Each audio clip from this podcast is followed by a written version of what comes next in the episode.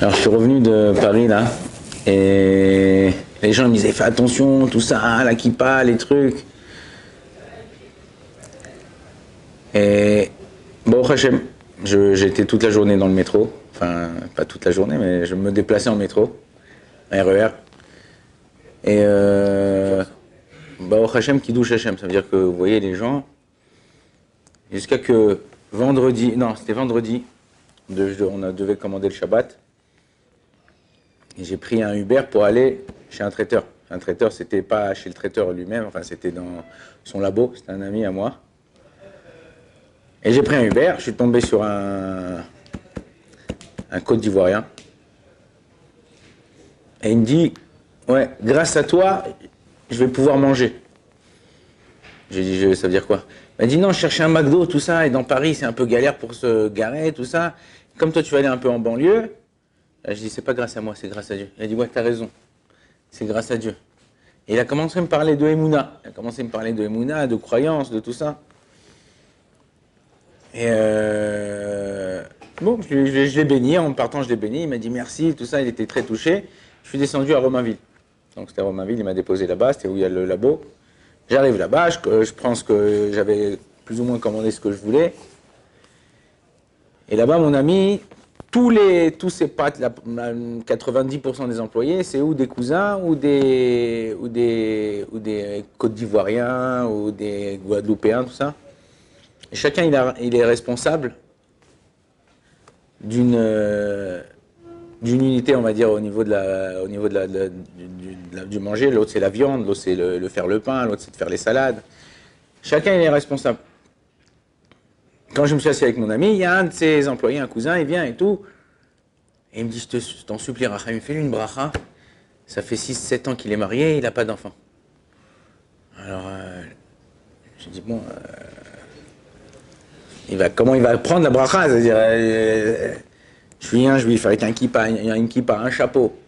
Je lui ai dit, bon, d'accord, je lui ai fait une bracha en hébreu. Et le type, il était touché à la fin, il m'a dit, Inch'Allah, Inch'Allah. Et après, ça s'arrête pas là, parce qu'après, je suis descendu dans le labo. Il était en train de préparer les chalotes, donc je devais prendre des chalotes. Et donc, je suis tombé sur ce, type-là de, Congo.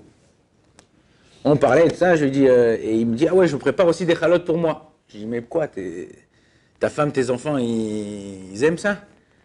Il m'a dit, non, j'ai pas d'enfants. Je me suis marié il y a deux mois, mais ouais, on adore ça, c'est super bon, tout ça et tout. Et sans que je lui dise rien, il me dit Est-ce que tu peux me faire une bénédiction pour que. Je me suis marié à deux mois, ma femme elle est encore au Congo, qu'elle vienne vite. C'est dur de vivre comme ça, que moi j'y aille ou qu'elle elle vient. Alors je lui ai fait une bracha et pareil, après, Inch'Allah, Inch'Allah. On voit qu'en vérité, il y a écrit comme ça dans la tefila le matin, on lit tous les matins dans la tefila. Vebeti tiet tefila l'école Que ma maison ça soit une maison de prière pour tous les peuples. Comme j'ai dit, au Kotel, il n'y a pas que des juifs qui vont au Kotel. Tout le monde, même les cousins, ils savent que là-bas, où il y a la mosquée, tout ça, ils viennent prier. C'est pour ça qu'il y, a une grande, euh, grande tension dans cet endroit-là. Chacun, il veut cet endroit qui est le, c'est l'endroit le plus saint du monde. On dit que depuis que le Beth a été détruit, la Shrina, n'a pas bougé de là-bas. La lueur divine, elle n'a pas bougé de là-bas. C'est pour ça que les gens qui viennent n'importe où, même vous voyez des présidents des, États-Unis, présidents de.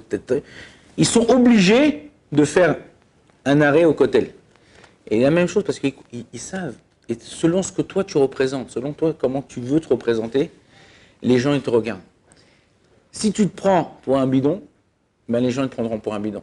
Alors je dis pas qu'il faut avoir une gava, un orgueil, ouais, moi je suis le meilleur, je suis le truc. On n'est pas, le meilleur, on n'est pas les, meilleurs. On doit travailler sur nous-mêmes. Et c'est ça le but de la vie, c'est ça le but de la Torah. C'est chaque jour avancer un peu plus. Chaque jour de faire quelque chose que je faisais pas la veille. Ou de, mais maintenant quelque chose, ça ça veut pas dire de faire des, des mots émerveilles, mais faire des choses que hier, je ne faisais pas d'être un peu plus meilleur que la veille. Avec les gens, avec toi-même, en te comportant bien, en parlant bien, pas de gros mots, pas de machin, pas de truc. Et au fur et à mesure que tu te comportes comme ça, les gens qui sont autour de toi, alors, ils captent, ouais, ils captent cette, cette envie de, vouloir avancer, de, de, vouloir aimer les gens. D'ailleurs, quand j'étais là-bas, Il y avait un, type de, de, de Guadeloupe. Et en France, je sais pas si vous savez, mais si tu dis pas bonjour quand tu rentres, c'est euh, Assour Midoraita. Ouais, c'est. euh, je dis, ouais, voilà, vous avez ça Il dit bonjour. Je dis, bon, bonjour, excuse-moi. Et après, je l'ai attrapé comme ça. Et après, il me dit, on voit que tu es un mec bien. C'est-à-dire qu'en vérité, il faut savoir que c'est toi qui crée l'ambiance où tu es. Faut pas dire que tu arrives dans une synagogue, tu arrives dans une yeshiva, tu arrives dans un boulot. C'est quoi ce machin, c'est quoi ce truc, quoi ça? Non. C'est pas la yeshiva, c'est pas la boîte qui fait la personne qui y travaille, c'est la personne qui y travaille qui fait la boîte. C'est la personne qui, est là, qui fait l'endroit, qui crée cette ambiance. Donc c'est à vous de créer ça. C'est à vous d'être là, d'essayer de faire le maximum pour pouvoir donner et donner envie aux gens. Parce que les gens, ils vous regardent. Alors ils vous regarderont dans le bien si vous êtes bien, ils vous regarderont dans le mal si vous êtes mal. Donc notre but à nous, c'est comme ça, d'essayer d'avancer, d'essayer de regarder, changer de lunettes, d'avoir, de regarder d'un bon oeil les gens qui nous entourent. Ah, on a des galères, ah, il y a des trucs qui vont pas, il y a des trucs qu'on n'arrive pas, et puis euh, tout d'un coup, il t'arrive quelque chose que ça ne devait pas t'arriver.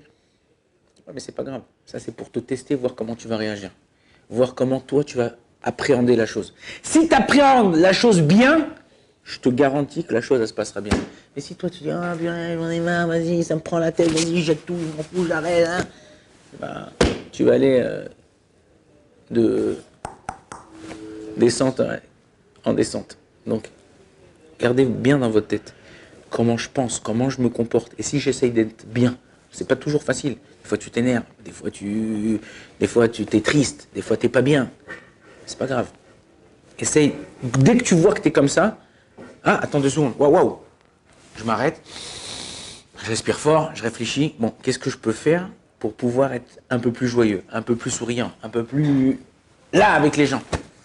Et tu verras que cette façon de réfléchir, comment toi tu vas agir, les gens autour de toi ils agiront. Bon, Adonai, là, m'amène, m'amène.